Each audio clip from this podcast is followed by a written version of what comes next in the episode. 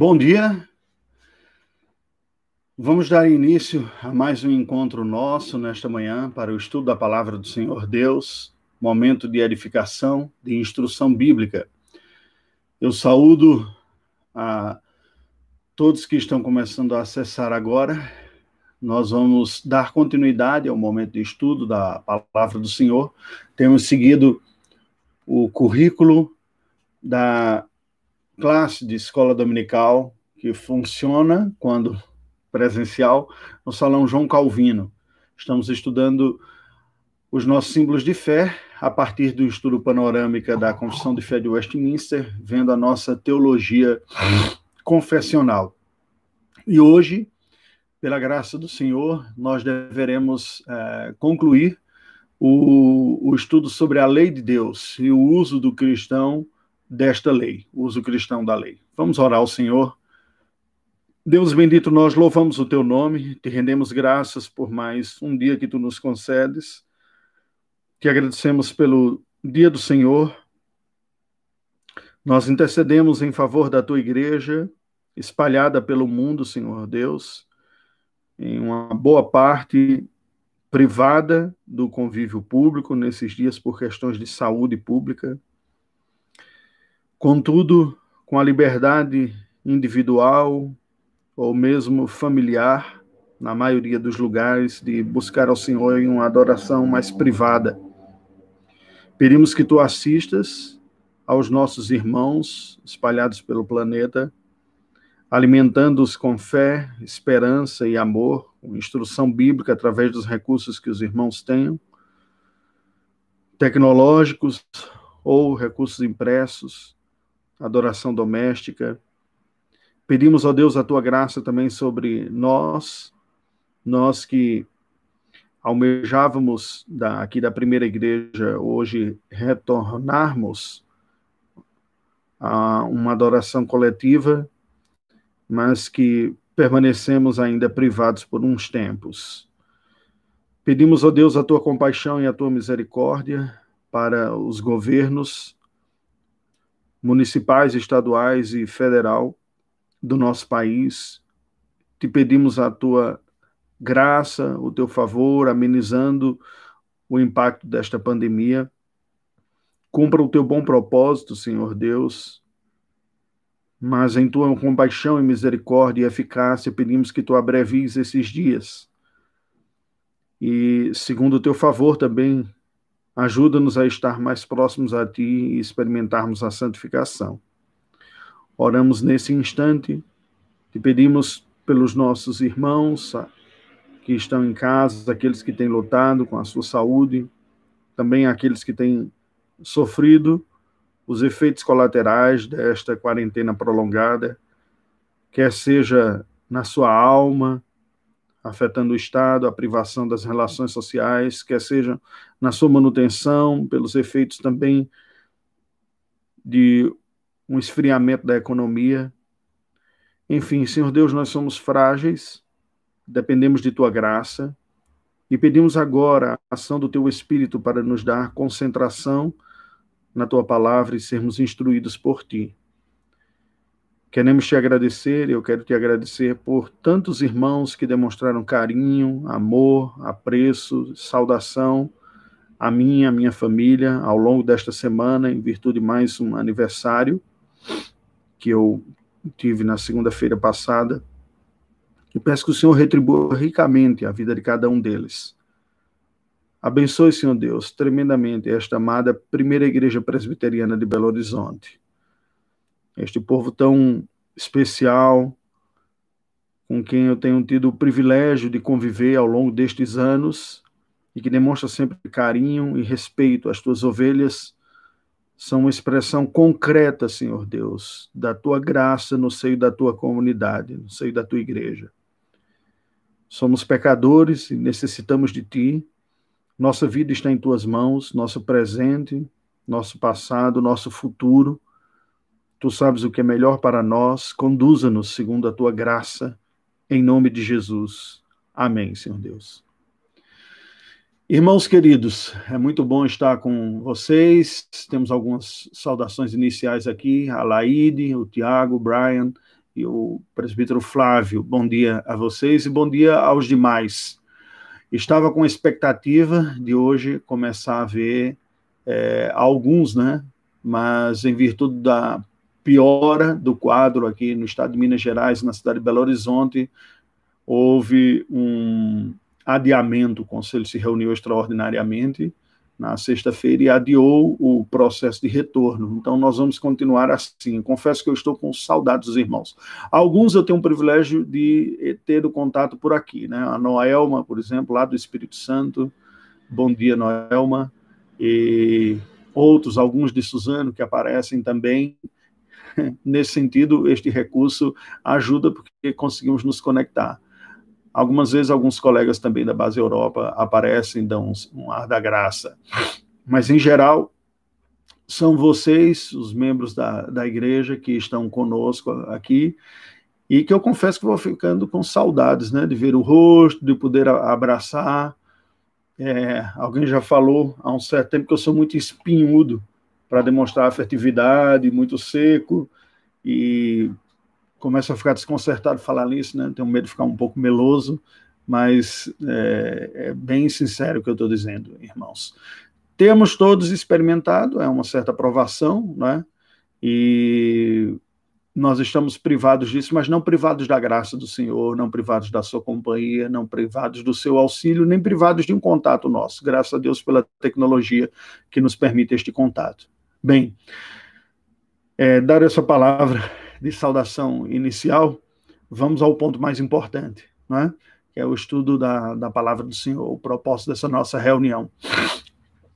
Esse tema que nós vamos falar hoje, é, tive o privilégio de, nesta semana passada, adiantar um pouco um aspecto, como uma proposta, porque a gente a gente vai refletindo sobre o material que vai ser falado, né? E isso fica na cabeça, né?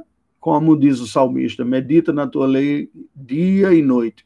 Então, os assuntos que tenho estudado para falar com vocês, eles vão sendo refletidos e ruminados ao longo da semana. Às vezes volta em um momento, quando está tomando café, quando vou tomar banho, fica tudo mexendo aqui na cabeça e no coração, e oro ao, ao Senhor em favor dos irmãos, em favor da instrução bíblica, tenho a oportunidade de refletir. Então, na quarta-feira passada, num grupo de discussão da, da mocidade, nós discutimos dois conceitos que são essenciais na interpretação bíblica de, de Lutero para a Escritura Sagrada, que são lei e evangelho. É, embora o número fosse mais reduzido, e até agora eu, eu, não, pelo menos interagindo aqui, ninguém que estava presente na quarta-feira, eu não pretendo fazer uma repetição do que foi a quarta-feira, mas pegar apenas um dos aspectos falados, que é a proposta curricular para este domingo de hoje, que é sobre a lei do Senhor. Né?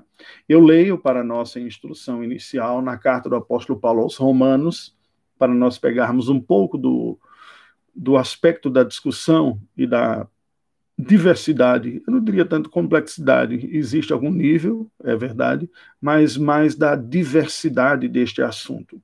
Romanos capítulo 7, versículos de 7 a 12, é, diz assim a palavra do Senhor: Que diremos, pois? É a lei pecado? De modo nenhum.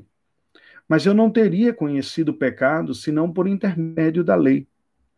Pois não teria eu conhecido a cobiça se a lei não dissera: não cobiçarás. Mas o pecado, tomando ocasião pelo mandamento, despertou em mim toda sorte de concupiscência, porque sem lei está morto o pecado. Outrora, sem a lei eu vivia, mas sobrevindo o preceito, reviveu o pecado e eu morri. E o mandamento que me fora para a vida, verifiquei que este mesmo se me tornou para a morte. Porque o pecado, prevalecendo-se do mandamento, pelo mesmo mandamento me enganou e me matou. Por conseguinte, a lei é santa, e o mandamento santo e justo e bom. Os dois últimos versículos, versículos 24 e 25, completam dizendo: Desventurado homem que sou, quem me livrará do corpo desta morte? Graças a Deus por Jesus Cristo, nosso Senhor. De maneira que eu, de mim mesmo, com a mente sou escravo da lei de Deus, mas segundo a carne, da lei do pecado. Eu não vou entrar aqui na controvérsia sobre o capítulo sétimo da carta de Paulo aos Romanos, se ele está fazendo referência a um pecador não regenerado ou a um, um cristão nascido de novo, se ele está fazendo referência a alguém hipotético, dada o, o dado tom até pessimista que parece haver neste capítulo, né, de falência, de incompetência diante da lei de Deus. É, isso dá uma discussão à parte, tem artigo escrito na FITS Reformata a esse respeito, há toda uma discussão acadêmica que foge ao meu propósito, pelo menos a maneira como eu abordo. Né? Nós, eu busco a ideia mais essencial, central e aplicar na nossa própria vida. É, eu entendo que há um espaço para as discussões acadêmicas e a gente não as evita, mas eu procuro no meu ministério colocar sempre na perspectiva do serviço da vida cristã e da compreensão cristã. Por isso, eu já começo falando sobre esse capítulo de uma maneira resumida, que eu entendo que Paulo está falando aqui realmente de todo ser humano, ele não está nem criando um judeu hipotético, um não convertido hipotético aqui na vida dele, mas ele está falando do homem quando olha para si mesmo e olha para a lei de Deus sem a graça de Deus em Cristo Jesus. É, ele pode estar fazendo, tomando como referência para sua reflexão sua própria vida antes do conhecimento de Cristo na estrada para Damasco, sim, é possível, né? isso é viável. Eu penso que é natural até pensarmos, todos nós que já fomos uh, alcançados pelo Evangelho e temos claras imagens mentais, de memórias do período da vida em que não éramos cristãos e como nós enxergávamos a realidade, como víamos a, a vida antes de termos sido regenerados, temos imagens muito vívidas a esse respeito que eu entendo que são bem condizentes com esta realidade que Paulo coloca aqui. Contudo, penso que ele não está falando exclusivamente do não regenerado, mas também do cristão quando este também perde de vista a perspectiva da graça de Cristo Jesus. Isso é possível. É possível não apenas em momentos de queda, de apostasia, de pecado é, resistente, né, mas é possível como os efeitos colaterais do pecado da nossa vida também. Quando os nossos desejos vêm mais forte, ou quando a nossa confiança está mais depositada no braço do que em Deus. Nós podemos lembrar, por exemplo, dos Gálatas. Né? Paulo fala claramente é, exortando os irmãos da, Galáxia, da Galácia que eles haviam começado no espírito, mas depois estavam buscando se aperfeiçoar na carne. E isso não era um caminho sábio. Ele diz assim, Gálatas capítulo 3. Ó Gálatas insensatos, quem vos fascinou a vós outros, ante cujos olhos foi Jesus Cristo exposto como crucificado? Quero apenas saber isto de vós Recebestes o Espírito pelas obras da lei ou pela pregação da fé? Sois assim insensatos que, tendo começado no Espírito, estejais agora vos aperfeiçoando na carne? Terá sido em vão que tantas coisas sofrestes, se na verdade foram em vão? Aquele, pois, que vos concede o Espírito e que opera milagres entre vós, porventura o faz pelas obras da lei ou pela pregação da fé? E aí, do versículo 6 adiante, é uma descrição maravilhosa de como Deus alcança pecadores pela graça, é, mediante a fé. E por fim, ele diz, a partir do verso 11: E é evidente que pela lei ninguém é justificado diante de Deus, porque o justo viverá pela fé. Ora, a lei não procede de fé, mas aquele que observar os preceitos, por eles viverá os seus preceitos. É, então, Paulo está tratando de um tema semelhante aqui na carta aos Gálatas, porque o tema central da carta aos Gálatas é a vida pela fé e não a vida no braço, na autoconsciência da lei. Esse assunto não é simples. É, não, nem tanto, penso eu, na complexidade conceitual e imagino que à medida que a gente caminha no texto bíblico, na compreensão bíblica, estas coisas vão ficando mais claras. Mas ela não é simples de se harmonizar dentro de nós, não é simples de se viver. Por quê? O tema da lei e a relação do cristão com a lei passa por várias vias. ela seria simples se fosse um único caminho. E as respostas é, simplistas, elas mais confundem. Eu, pessoalmente, creio que, à luz da Escritura Sagrada, que o propósito de Deus é revelar a sua vontade na Escritura. E esta vontade é facilmente compreensível, não é? compreendida. A própria Comissão de Fé fala que os assuntos que são mais importantes para a nossa vida espiritual, para a salvação, eles estão, eles estão mais claramente revelados na Escritura Sagrada, ao passo que os menos importantes para isso não estão com a mesma clareza. E isso faz sentido. O propósito de Deus é revelar e não esconder. E Deus não está fazendo uma pegadinha com a humanidade, diz, olha, as coisas mais importantes eu vou deixar mais difíceis para vocês. Não, não se trata disso. Seria é, algo até estranho nós pensarmos no caráter de um Deus bom, de um Deus santo, ficar fazendo esse tipo de, de atitude, né, ou ter este tipo de atitude com a humanidade. Isso não faz parte, não é próprio vermos. Entretanto, a realidade é complexa e também assume uma postura de fugir dos simplismos embora pessoalmente eu dê preferência às respostas mais simples. O que, que eu quero dizer com isso? É, os caminhos complicados e intricados, eles tendem muito mais a falar do ego de quem fala, a revelar muito mais a vaidade da, do mensageiro, que quer demonstrar, que é tentado a querer demonstrar erudição, pensamentos sofisticados, do que a verdade da palavra de Deus. Isso vem num contraste muito grande com aquilo que o apóstolo Paulo fez durante o seu ministério entre os gregos. Quando ele escreve, uh, por exemplo, a sua primeira carta aos Coríntios, você vai encontrar no capítulo 1 ainda, ele falando isso, a partir do versículo 18, preste atenção. Certamente a palavra da cruz é loucura para os que se perdem, mas para nós que somos salvos, poder de Deus porque está escrito: Destruirei a sabedoria dos sábios e aniquilarei a inteligência dos instruídos. Lembra que o público-alvo original do apóstolo Paulo ao escrever esta carta eram os cidadãos de Corinto, portanto, gregos acostumados com toda a oratória, retórica e elaboração sofisticada do discurso filosófico, uma vez que os filósofos é, gregos é, eram comuns, conhecidos e estudados até hoje. E ele continua: Onde está o sábio? Onde o escriba? Onde o inquiridor deste século? Porventura não tornou Deus louca a sabedoria do mundo? Visto como na sabedoria de Deus o mundo não o conheceu por sua própria sabedoria. Aprove a Deus salvar os que creem pela loucura da pregação. Veja, ele fala loucura da pregação, não pregação louca. Né? E, em outras palavras, o que ele está dizendo é o seguinte: a mensagem cristã não é louca, não é sem sentido.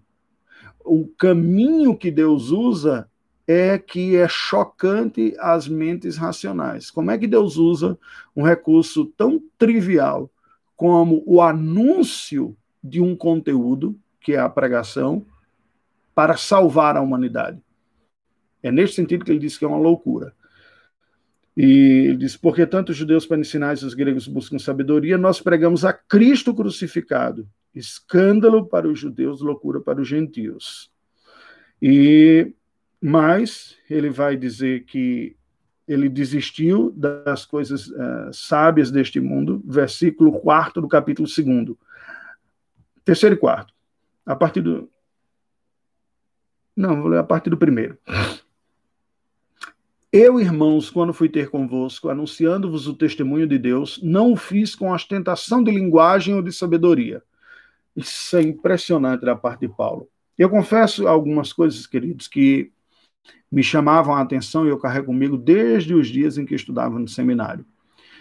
A primeira inquietação que eu tive, já conversava com colegas naquela altura, é qual é o uso legítimo dos recursos da oratória na pregação do evangelho. Até que ponto é correto você fazer uso desses instrumentos naturais? E eu percebo que quem tem uma formação clássica, mais tradicional, e eu tive, embora bastante bíblica, né, exegética, ou seja, cunhada no conteúdo bíblico. Isso eu creio que foi o grande benefício da minha formação, me salvou de outras formações presbiterianas também, que davam ainda mais valor à estrutura, ao formato é, clássico da apresentação. Mas aqueles que têm uma formação clássica tendem a dar uma valorização muito grande no, na retórica, nos recursos naturais da comunicação. Qual é o problema disso? Bem, primeiro falar da vantagem, né? Enquanto nós tomamos cuidado para que a nossa comunicação seja clara, seja coerente, uniforme, faça sentido, seja lógica, isso é extremamente útil, importante e bem-vindo. Embora seja mais amplo que nós estamos acostumados. Aí, de novo, eu vou dizer para vocês: amo vocês, gosto desse trabalho, né? me identifico profundamente com esta comunidade local, me sinto confortável no público da, da, da, primeira igreja, os seus questionamentos, suas perguntas, em geral, não apenas gentis, mas inteligentes, vocês acompanham, tudo isso é muito bom para mim. Agora, os estudos e a experiência, ainda que pequena, que eu tive no contexto transcultural, me apresentaram um desafio mental, inclusive, para pensar a escritura sagrada e a fé em âmbitos e com implicações muito além daquilo que nós estamos acostumados no dia a dia, porque outros povos, outras culturas e outros idiomas abordam as questões e trazem novas questões que normalmente no nosso meio a gente não está acostumado. Então, você ser desafiado nesse nível é fantástico. Isso nos inquieta e eu, particularmente, temo muito a comodidade. Né? Então, estar em um ambiente instigante é algo fascinante. E, pessoalmente, acho isso muito bom, né? E gosto do desafio, como pensar, como encontrar uma resposta para isso, como comunicar isso melhor, como a fé cristã se relaciona com isso, como eu encontro resposta na escritura. Bem, vocês já estão percebendo um bocado do, da, dos dons que estão relacionados a mim, das minhas limitações também, né? Há várias faces do ministério pastoral que eu sou bem limitado. Mas o que diz respeito à comunicação bíblica, eu acho fascinante. E o, o apóstolo Paulo, que era um judeu, mas que cresceu em um ambiente cosmopolita, era cidadão romano também, crescido na Ásia Menor, na cidade de Tasso, cidade que negociou sua redenção com Roma, trazendo o direito para recebendo o direito para os seus cidadãos nascidos, para os nativos nascidos em Tasso, a cidadania romana, mostra que estava numa condição privilegiada. E Paulo fez uso de tudo isso que ele formou, não é? E por que, que estou falando isso? Porque a partir da experiência de Paulo, nós vemos que ele não deixou de lado, ele não ignorou o conhecimento e a formação que teve, mas especialmente depois que ele conhece a Cristo, ele reformula os valores, não apenas a teologia da sua vida, que é toda refeita, é posta de cabeça para baixo e agora é refeita, ressignificada com Cristo no centro. Os estudiosos da teologia paulina reconhecem que a cristologia, ou seja, o estudo sobre Cristo, é central no, no ensino paulino e é a sua grande contribuição. Porém, Paulo passa a experimentar uma convicção e uma dependência da ação do Espírito Santo no seu ministério. Possivelmente começando da sua própria vida. Ele olhasse para si mesmo e diz: Olha, quanto conhecimento bíblico, teológico, exegético eu tenho. Daí ele dizer entre as pessoas que ele faz a sua crítica aqui, o escriba, né? Diz: onde está o escriba? O que, que era o escriba? Eu dizia lá na Albânia que dos personagens religiosos que aparecem no Novo Testamento, o escriba é aquele com o qual eu mais me identifico. E é a figura que eu devo ter sobre a minha própria vida uma eterna vigilância para não incorrer nos mesmos males. O escriba era o especialista do livro bíblico.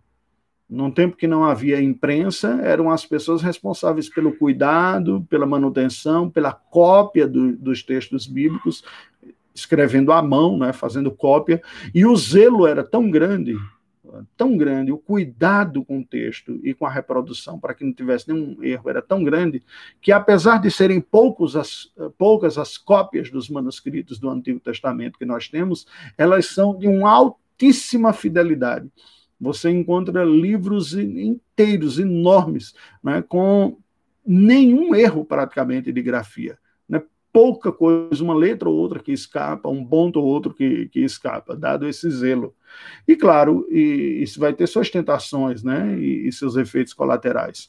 Mas Paulo tem em vista esse escriba, que é o religioso judaico, mas tem também o filósofo, o sábio, o inquiridor deste século, que ele diz: onde está você? Um ou outro. Ele desiste de ambos. E ele diz: Eu passei a estar entre vocês em fraqueza, anunciando a Cristo e este, e este crucificado. Então, quando nós pensamos nisso daqui, eu falava quando conversava ainda com os colegas no seminário, qual é o uso devido que nós podemos fazer destas instruções? Eu sempre tive uma relação meio desconfiada com isso. E até hoje tenho. Eu tendo a não acompanhar bem pessoas quando eu vejo que elaboraram demais a sua fala para se tornar uma fala pública, pomposa, né? voz impostada quando está falando, né? e argumentos e frases antinaturais. Houve um tempo, houve gerações que valorizavam muito isso. Né? A geração atual tende a olhar com desconfiança. E embora eu já comece a, a, comece a perceber uma certa diferença entre é, a minha geração e os mais jovens, mas eu compartilho do mesmo espírito. A mim, as comunicações que me são mais eficazes, ou pelo menos que eu recebo com mais uh, crédito, são aquelas que me são mais naturais. Né? Então, o discurso da retórica muito elaborado acaba comunicando à presente geração, claro, a influência da pós-modernidade nisso, há uma desconfiança nas autoridades, no sistema tradicional, é verdade, mas há né, elas acabam comunicando aqueles que trabalham muito uma espécie de artificialidade. E nós estamos falando das coisas de Deus, das grandezas eternas do Senhor. Se não sentimos uma sinceridade da parte de quem fala, isso há um prejuízo muito grande para a comunicação. E aí é interessante porque Paulo diz o seguinte: olha, quando eu estive com vocês, meus irmãos, anunciando o evangelho de Deus, eu não fiz com ostentação de linguagem nem sabedoria é exatamente esse ponto que eu estou falando anteriormente. Não é? E por que Paulo fez isso? Volto a dizer, possivelmente um contraste com a vida dele antes.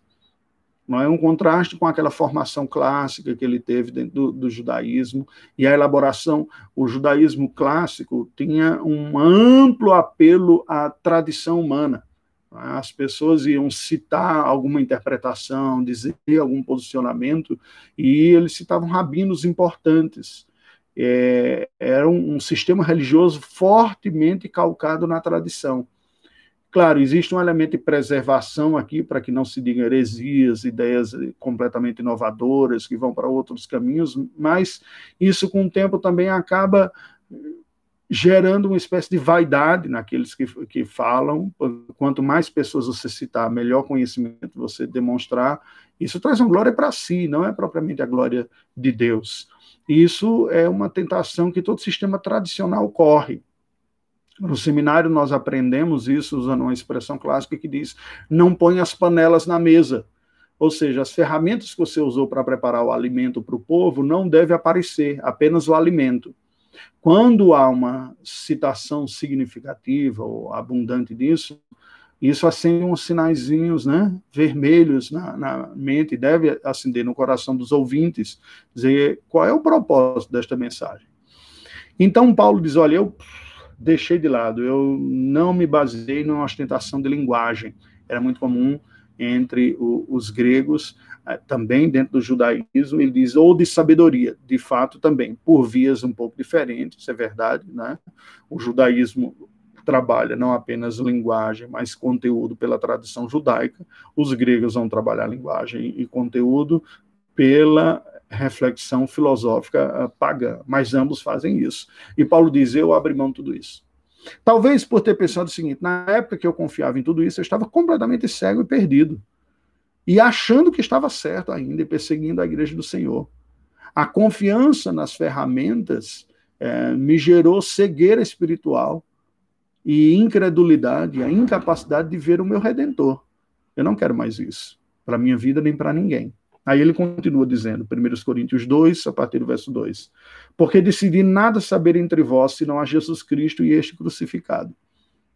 Nada saber entre vós. O que, que ele está dizendo? Não que ele fosse um ignorante, do restante do escopo da teologia, dos outros temas da, da teologia, ou de outras verdades, né, ou de outros elementos da, da, da, vida. Não que ele não soubesse o que ocorria é, sociopoliticamente no mundo, não que ele não soubesse o que ocorria economicamente no mundo, as migrações demográficas, os, as relações étnicas. Paulo entendia estas coisas, ele era um cidadão plenamente consciente, mas o que ele estava dizendo é o seguinte: isto não é o conteúdo de minha fala. Não. Eu tenho, acima de tudo, uma pessoa sendo anunciada, que é Jesus Cristo. Porque decidi nada saber entre vós, senão a Jesus Cristo e este crucificado. Porque o anúncio de Cristo e da sua obra e este crucificado é precisamente a única mensagem capaz de redimir pecadores.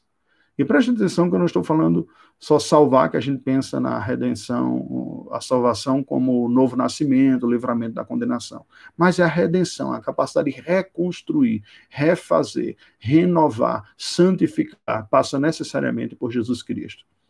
Então a mensagem paulina é cristocêntrica, como toda mensagem cristã deveria ser, bíblica, especialmente à luz do Novo Testamento, quando fica mais claro isso. Aí ele fala: e foi em fraqueza, temor e grande tremor que eu estive entre vós.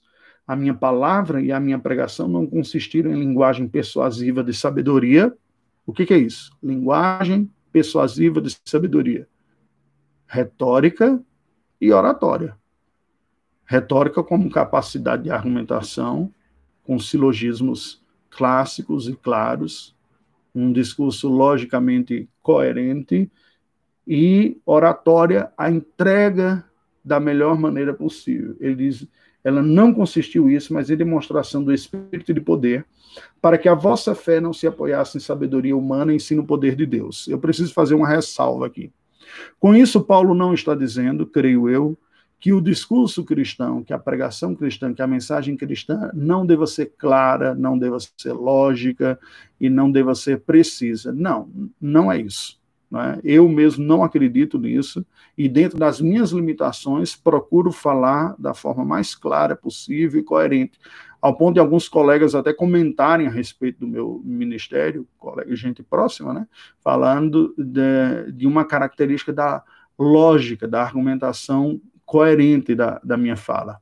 O ponto que Paulo está dizendo aqui é o seguinte: o poder eficaz do discurso cristão não está no, na forma deste discurso, mas no seu conteúdo usado pela ação do Espírito Santo de Deus.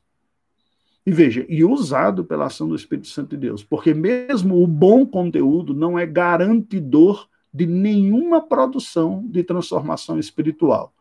E se for, não for acompanhado da operação graciosa do Espírito Santo, não produzirá nada apenas produzirá acúmulo de juízo para aqueles que ouviram, que ouviram a palavra clara, mas permaneceram endurecidos em seu próprio coração e não se renderam a isso. Inclusive quem fala. Inclusive quem fala, porque não há distinção entre quem fala e quem ouve. Somos todos pecadores carentes do mesmo evangelho e da mesma graça. Olhar para a mensagem cristã como uma mensagem de transformação espiritual muda até a maneira de nós nos relacionarmos. Porque a partir deste ponto de vista, não há nenhuma diferença entre o que comunica e o que ouve. Eu sou tão carente e necessitado de experimentar a mesma graça que anuncio, quanto aqueles a quem anuncio. Eu necessito da mesma graça daquilo que prego. E aí eu definitivamente me distancio daquelas pessoas que têm uma visão farisaica da autoridade. Isso é muito comum na igreja, já ouvi em nosso meio. Né? Pessoas que abordam essa postura, dizem, ah, não tem autoridade para falar de, de, tal assunto. Mas o que é ter autoridade para falar de tal assunto? É não ter nenhum tipo de luta naquela área? Por essa lógica similar, a gente pode dizer, então um solteiro não pode falar para casados, então um pai de uma família ordeira não pode falar para pais de filhos indisciplinados. Então, uma pessoa sóbria não pode falar para um ébrio e por aí vai. Não, a nossa autoridade não consiste na nossa prática, a nossa autoridade consiste no texto sagrado. Essa é a autoridade. Ela é autoridade para quem fala e para quem fala e para quem ouve. É para os dois, ela é verdade. O ponto da dificuldade de se falar, e o que Cristo condenava, não é pessoas que falassem de coisas que elas não estavam também lutando contra. O problema do farisaísmo não é esse, a hipocrisia não é essa. Presta atenção para não incorrer no erro grave. O problema da hipocrisia é você falar como se não tivesse problema. É você falar como se estivesse acima, como se isso não fosse nenhuma dificuldade. O fariseu, o hipócrita, era aquela pessoa que buscava o louvor dos homens. Eles buscavam transmitir uma imagem pública de serem excelentes morais e espirituais. Você pode dizer, pastor, mas se as pessoas forem de fato excelentes morais e espirituais, o padrão é Cristo. Cristo é o excelente moral e espiritual. E a sua excelência gerava empatia, não antipatia com as outras pessoas. A sua superioridade lhe aproximava e não distanciava. O Senhor Jesus Cristo nos ensina, e Paulo escrevendo aos Filipenses diz: Olha, não julgueis como usurpação, não, é, tendo. Perdão, eu não vou citar de memória exatamente. Mas se nós devemos tomar, por exemplo, o Filho de Deus. Ele diz assim, Filipenses Não julgueis por usurpação ser igual a Deus, que Cristo Jesus não julgou por usurpação ser igual a Deus. Nós devemos tomar como modelo Cristo, tendo em vós o mesmo sentimento que houve também em Cristo Jesus. Filipenses 2:5. Pois ele, subsistindo em forma de Deus, não julgou como usurpação ser igual a Deus. Antes, a si mesmo se esvaziou, assumindo a forma de servo, tornando-se em semelhança de homens e reconhecido em figura humana. Assim mesmo se humilhou, tornando-se obediente até a morte e morte de cruz. O que é que Paulo está dizendo aqui? que aquele que tinha toda excelência usou essa excelência em humildade e em aproximação. Então, o verdadeiro excelente moral é aquela pessoa que se aproxima com humildade, entendendo que é a graça de Deus que muda a nossa vida e a nossa história. Bem, ao dizer estas coisas, nós precisamos nos lembrar desses aspectos. Por que, que é importante fazer essa introdução em, em linhas gerais e discutir a lei a partir deste ponto? Porque todos somos pecadores. A verdade da palavra de Deus nos foi dada para abençoar a nossa vida. Este foi o propósito da lei. A lei vem para regular, ela vem para apontar o bom caminho, ela vem para mostrar o plano de Deus para a nossa vida. Contudo, a lei é incapaz de redimir o homem. E com isso quer dizer perdoar os seus pecados e produzir justiça e santidade. Em si é impossível.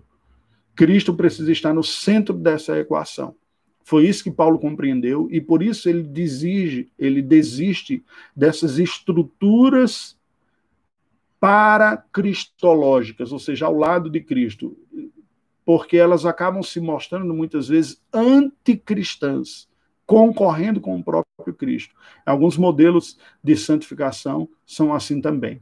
A santificação real e eficaz que vai ocorrer em nossa vida passa necessariamente por Cristo, mas também pela lei. Sendo assim, nós temos dois aspectos a pensar sobre a lei, para resumir eh, o nosso estudo hoje, a nossa reflexão. O primeiro deles é que, quando nós olhamos para a lei, a lei se manifesta na palavra de Deus em três categorias. A primeira delas, nós, a primeira apenas em termos de ordem aqui, não que haja uma importância maior ou, ou menor, são distintas, né? Primeira, só para descrever. Uma primeira delas, nós podemos dizer que é a lei civil. O que, que é lei civil? A lei civil é toda regulação da sociedade que a palavra de Deus traz. Esta lei civil está relativa ao modelo social do seu tempo e da sua época. Ela não é absoluta e, portanto, eterna. Ela tem, sim, como nós vamos ver um pouco mais adiante, tem princípios, valores, preocupações que são eternas e morais. Mas a sua concretude, a maneira como ela é estabelecida, as suas sentenças, os seus ordenamentos são concretos. Olha, Todo lugar que lida com lei passa por esse tipo de problema. Você tem o chamado espírito da lei, o propósito da lei e a regulação, que é como você dá concretude àquilo. um propósito, por exemplo, de resguardar a propriedade, mas você surge no, surgem novos conceitos, conceitos em que não tem uma propriedade material, mas tem uma ideia, por exemplo, se torna uma propriedade também, e é preciso que uma nova lei seja construída, seja feita seja, para regulamentar esta nova propriedade, que é intelectual, por exemplo. Aí você tem o plágio como um crime, né? E o, outras coisas nesse sentido também. Um princípio como o princípio da, da modéstia, do pudor, que vai ser regulado pela lei civil também, mas que com a mudança da sociedade precisa experimentar alguns ajustes. Nós encontramos a lei civil regulando um, uma teocracia de Israel. Na lei mosaica, há regulações sobre o que fazer caso um boi chifrasse um vizinho, se já sabia que era um boi chifrador, então o seu dono ele tem uma responsabilidade dentro disso, mas se foi a primeira vez, vai agir de uma maneira diferente. Você tem uma regulação muito concreta, inclusive pensando numa aplicação numa sociedade que é agropastoril, agropecuária. Muitos dos exemplos e das normatizações da lei civil do Antigo Testamento estão dirigidas a uma sociedade agropecuária.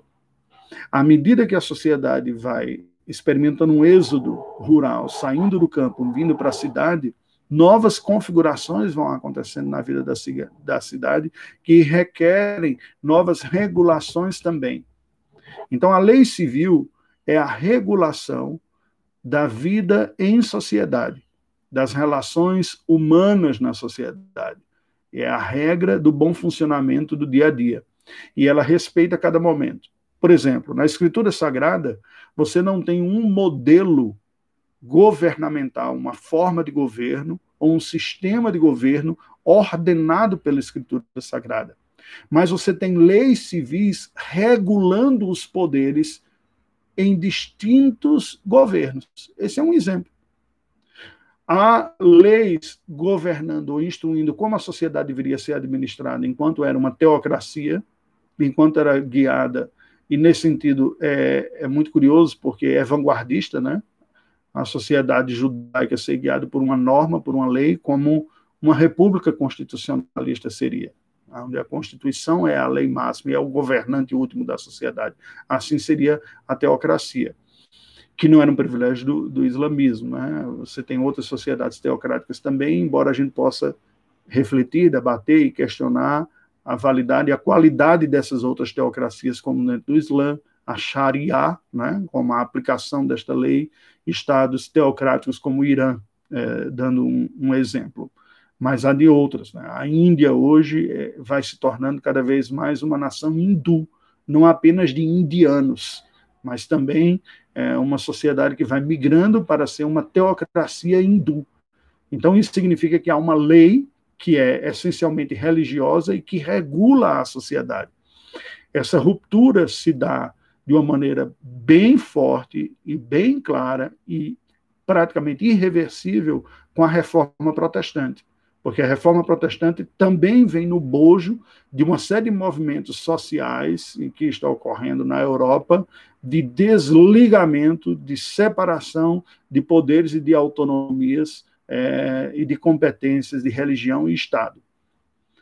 Contudo, ainda durante o período bíblico, você vê que há regulações distintas. Quando a monarquia é estabelecida, algumas orientações são complementarmente apresentadas para o rei, embora algo já existia na lei de Moisés, quando nem rei havia ainda. Deus já prevê, em linhas gerais, alguns benefícios, responsabilidades, mas Samuel bem alerta o povo de que haveria, por exemplo, uma mudança na questão tributária. Há toda uma nova categoria social que vai surgir agora, que é a realeza, dentro de uma monarquia dinástica, que requererá uma manutenção do seu patrimônio. Então, essa é a lei civil. O que, é que nós podemos concluir da lei civil? A lei civil se aplica a cada época e a cada tempo. E na própria palavra de Deus, você tem esses ajustes sendo feitos também. Eu dei o exemplo do sistema político, porque Israel experimentou teocracia, experimentou anarquia, na época dos juízes, experimentou é, a monarquia desde os reis, mas experimentou também é, com o cativeiro o império, que vai até os dias de Cristo Jesus. E Jesus não tinha nenhuma dificuldade em ser um homem piedoso, viver para a glória de Deus e, ao mesmo tempo, se submeter às leis de um império romano com sua legislação que é diferente, civilmente diferente da dos judeus. A questão do imposto mesmo é um exemplo que diz, olha, essa moeda aqui, de quem é essa cara? Essa carinha impressa aqui, né, estampada, cunhada, é de César. Dê a César o que é de César e a Deus o que é de Deus. Havendo um choque, havendo uma contradição, aí prevalece a vontade moral de Deus. E esta é a dica para nós interpretarmos a lei civil. A lei civil deve ser vivida e respeitada de acordo com a sua época e a sua sociedade. Só há dois senões. A Escritura Sagrada ordena aos cristãos que não cumpram a lei civil do seu tempo e de sua época quando ela for contrária à palavra de Deus, em duas situações. O princípio geral é não obedecer quando for contrária à palavra de Deus não obedecer em duas situações.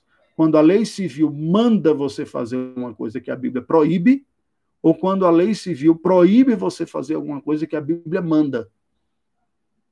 Ou seja, nós somos chamados para desobedecer a lei civil de nossa época quando ela colide com a lei moral de Deus. Moral. Porque a própria palavra de Deus vai apresentar a lei civil que vai se ajustando.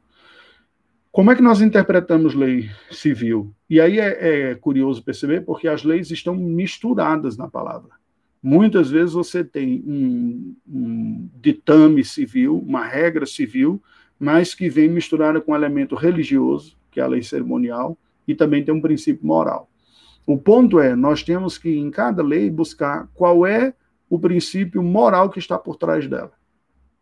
Eu dei o exemplo do boi que chifrou, da propriedade privada. Qual é o princípio? Então, há um princípio de justiça. Há um princípio de punição proporcional na natureza e na pena. Há um princípio de propriedade privada.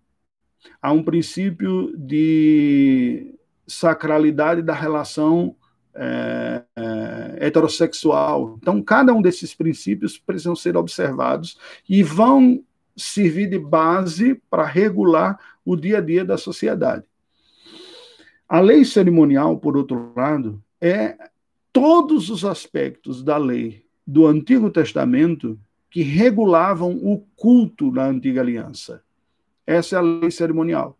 Você tem praticamente um livro inteiro prescrevendo em detalhes as regras desta lei, que é o livro de Levítico, mas a segunda metade do livro de Êxodo também tem um monte de orientações a este respeito, números também tem alguma coisa, né? especialmente na primeira parte.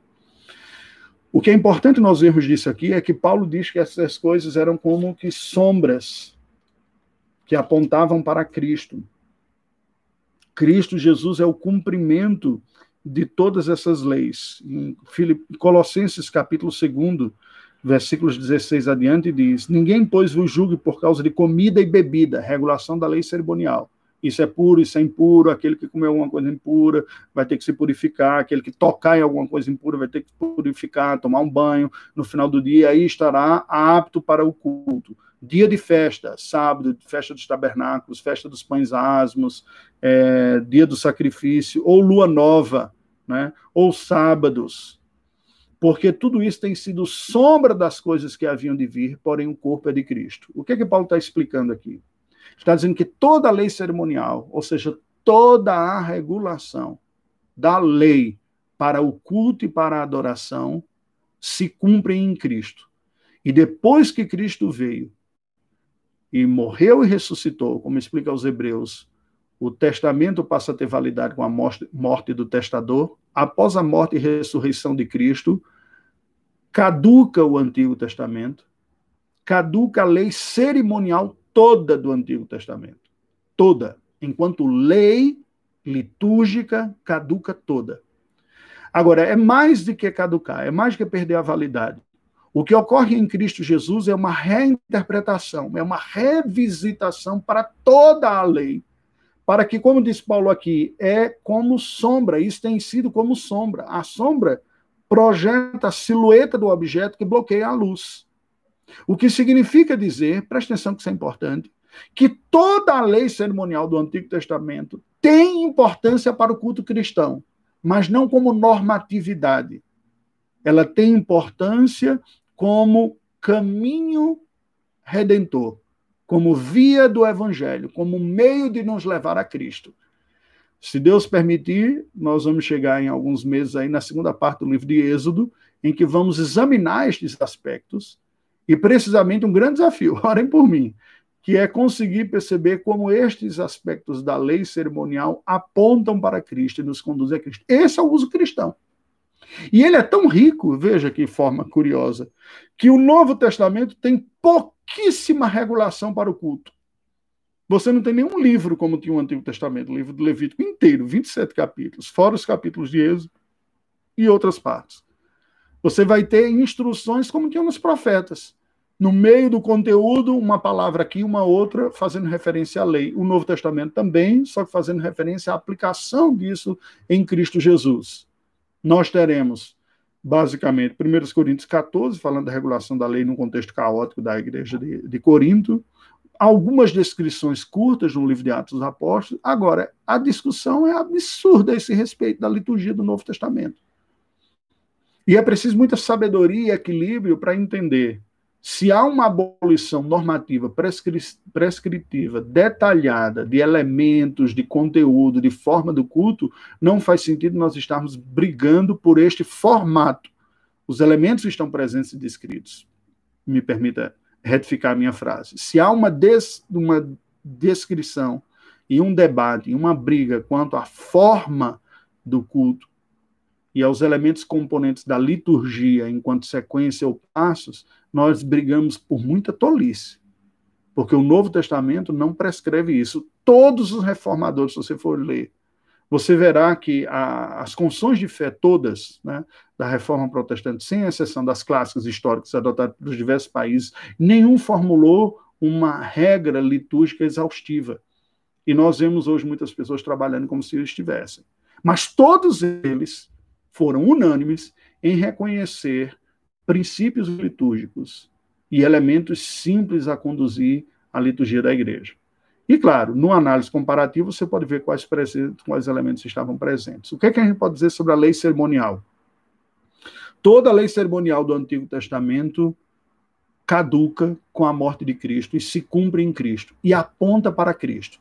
Então nós temos que estudá-la para entender isso e ver de que maneira eu trabalho na no culto cristão, na liturgia cristã, aquilo que se cumpre em Cristo. Aí é um desafio fantástico também, acho isso fantástico. Gastei um bom tempo lá na, na Albânia, conversando com os meus colegas, implementando quando a gente foi iniciar os cultos públicos, para que o culto expressasse essas verdades litúrgicas da nossa fé, do conteúdo em Cristo Jesus, ao mesmo tempo com sensibilidade confessional, como presbiterianos que éramos, e sensibilidade nacional né, albanesa. Confesso que esse último aspecto eu não consegui pegar muito, mas isso precisa ocorrer. E por fim, você tem a lei moral. A lei moral são todos os aspectos da lei, da palavra de Deus, que refletem a natureza de Deus e normatizam um padrão de santidade para o ser humano. Então você tem o resumo da lei é, moral nos Dez Mandamentos, como Cristo mesmo falou, né, quando foi perguntado, Senhor, né, em que consiste a lei de Deus? Né? O, o que, que é? Ele diz, olha, vocês sabem quais são os mandamentos. E ele ainda resume os Dez Mandamentos em dois: amar a Deus acima de todas as coisas e o próximo como a si mesmo. E amor, na ideia bíblica, que é a ideia de Cristo, não é um mero sentimento. Então Jesus fala de amor né? dizendo não mate, não roube, não adultere e por aí vai. Né? Isso é amar. Amar é demonstrar atitudes concretas. Paulo vai dizer a mesma coisa escrevendo aos romanos e diz: aquele que ama guarda os mandamentos, porque quem ama não faz isso, isso e aquilo outro. Então, isso é a lei moral. Onde a lei moral é atemporal e é supracultural, é uma regra universal. Ela estará e deverá regrar a conduta e a, a, postura e a crença e as relações humanas. Primeiro com Deus, a primeira tábua da lei, os primeiros quatro mandamentos regulam a relação do, do homem com Deus, e a segunda tábua, os seis últimos mandamentos, regulam a relação com o próximo. Elas são supraculturais. Há, embora haja ainda no, no, quarto mandamento um elemento cerimonial que é o sábado, que muda para o domingo, mas a gente pode discutir isso em outra ocasião, dentro da prevenção. Se já não discutimos, de acordo com o meu currículo, eu não lembro ainda onde está esse ponto. Bem, essas são as três categorias da lei: lei civil, que cada povo e época tem uma, e nós devemos conhecê-la e cumprir da nossa época, da nossa cidade, civilização. Devemos tentar reformá-la para melhorá-la, para que esteja mais de acordo com a lei moral, porque ela é eterna, é supracultural e deve ser obedecida e é regra para a nossa vida. E a lei cerimonial que se cumpre em Cristo. Contudo, é, João Calvino falava também sobre os três usos da lei, ou nós podemos falar as três vias da lei, as três formas em que a lei se torna útil para, útil para nós, que é o que? A primeira delas é o uso do poder de contraste da lei. E isso está no texto que nós lemos inicialmente, em Romanos 7, versículos de 7 a 12. Paulo vai dizer claramente que por causa da lei eu vim a conhecer o pecado. Sem a lei eu não tinha esse conhecimento de pecado. Né? Versículo 7. Que diremos, pois, é a lei pecado? Não, de modo nenhum. Mas eu não teria conhecido o pecado senão por intermédio da lei pois não teria conhecido a cobiça se a lei não dissera não cobiçarás. Não que a pessoa não cobiçasse, mas ela não tinha consciência, enquanto alguém não dissesse que aquilo é errado, de que era errado. Né? A cobiça poderia ser tido como natural. No versículo 12 diz: Por conseguinte, a lei é santa, o mandamento santo e justo e bom. O que é que Paulo está dizendo aqui? Primeiro uso da lei, apresentar o contraste entre a santidade de Deus e a pecaminosidade humana. Quanto mais eu conheço a lei, mais eu estudo a lei, a lei moral de Deus, e aqui, tudo isso aqui envolve os três aspectos da lei. É? Quanto mais eu conheço, mais fica claro quão perfeito, santo, bom e justo Deus é. E mais fica claro o quanto eu não sou o que Deus é. Porque quanto mais eu estudo a lei, melhor percepção eu tenho das suas implicações e da minha incompetência de segui-la. E nesse sentido, a lei sempre tem um elemento esmagador, que é o capítulo 7, aqui exatamente isso. Quando eu olho para a lei, naquilo que ela diz, eu digo, miserável homem que sou, quem me livrará do corpo desta morte? Então, primeiro uso da lei, demonstrar o contraste entre a santidade de Deus e o pecado humano. Aí vem o segundo uso da lei. E graças a Deus pelo segundo, porque o primeiro nos esmagaria e condenaria a todos. O segundo uso da lei é o uso evangelístico da lei. É a lei como evangelista. Diz: olha, uma vez que nós somos pecadores e que Deus é santo, a lei nos empurra para um Salvador. Ela diz: você precisa de um Salvador. De um Salvador, você não vai conseguir se salvar. Você é incompetente, incapaz. Deus é santo, você está numa situação difícil. Cristo veio e cumpriu a lei em seu lugar. Cristo pagou pelo seu pecado. Cristo é aquele que lhe habilita a chegar na presença de Deus. Cristo lhe restaura. Então a lei, não apenas como demanda, não apenas para mostrar uma necessidade de empurrar a Cristo, mas ela mesma, mesma, nos seus aspectos cerimoniais, apontam para Cristo, como nós já vimos anteriormente. Nos seus aspectos formais também, gente, o que, que era a lei, o que, que era o sacrifício, senão puro evangelho? O pecador chegava diante de Deus, reconhecendo-se culpado, confessava, oferecia como sacrifício um inocente e Deus aceitava a morte daquele inocente para trazer perdão. O que, que é isso senão um anúncio de Cristo e de sua obra? Então, o segundo uso da lei é o uso evangelístico. É a lei como uma maneira de nos empurrar para os braços de Jesus Cristo, sempre, não apenas para a nossa conversão original, a lei deve nos levar a Cristo. Gente que vai ganhando autonomia, e me preocupo com aquelas pessoas que desenvolvem uma espiritualidade egocêntrica, autocentradas. É em Cristo sempre, o tempo todo. A lei deve fazer isso conosco. E, por fim, a lei nos apresenta o caminho da excelência.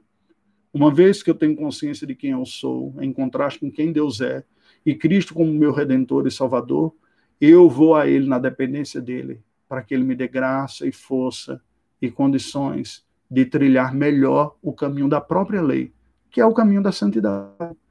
A lei continua sendo verdadeira, santa, boa, justa e nos apontando o bom caminho da vida piedosa. Mas nós só conseguimos cumpri-la como fruto da presença de Cristo em nossa vida, do seu senhorio em nosso coração. Vamos orar ao Senhor Deus. Deus bendito, nós te rendemos graças por este dia, pelo estudo da tua palavra, nesta manhã de domingo pela tua lei, que é boa, santa e justa. Pedimos a ação do teu Espírito para que abra nossa mente e o nosso coração para desvendarmos as gloriosas verdades reveladas na tua lei sobre quem tu és, quem nós somos, quem é o teu filho. Ajuda-nos a nos conformar ao teu filho Jesus Cristo, a depender e nos satisfazermos mais dele. Oramos em nome de Jesus. Amém. Deus nos abençoe, queridos. Foi um prazer mais uma manhã de domingo com vocês. Lembramos que às 11 horas a, a transmissão é, bem, com esses ajustes agora, imagino ficou, eu não me lembro exatamente do horário, imagino que seja às 11 horas mesmo, a transmissão do sermão matutino, mas o da noite certamente será às 19 horas também, pela graça do Senhor Deus. Às quintas-feiras nós temos os nossos encontros, às sete e meia da noite, é, sexta-feira às 20 horas. E esta semana, que conclui hoje, eu iniciei uma reflexão curta de sete minutos, às sete horas da noite. Estou chamando de sete às sete, sete minutos às sete horas da noite. Eu lhe recomendo a ouvir e, sendo útil a você, replique, transmita, publique pelas suas mídias sociais, passe como áudio um WhatsApp para uma outra pessoa também. Tá? Vamos difundir mais e mais. Foi uma satisfação estar com vocês, como sempre. Deus nos abençoe.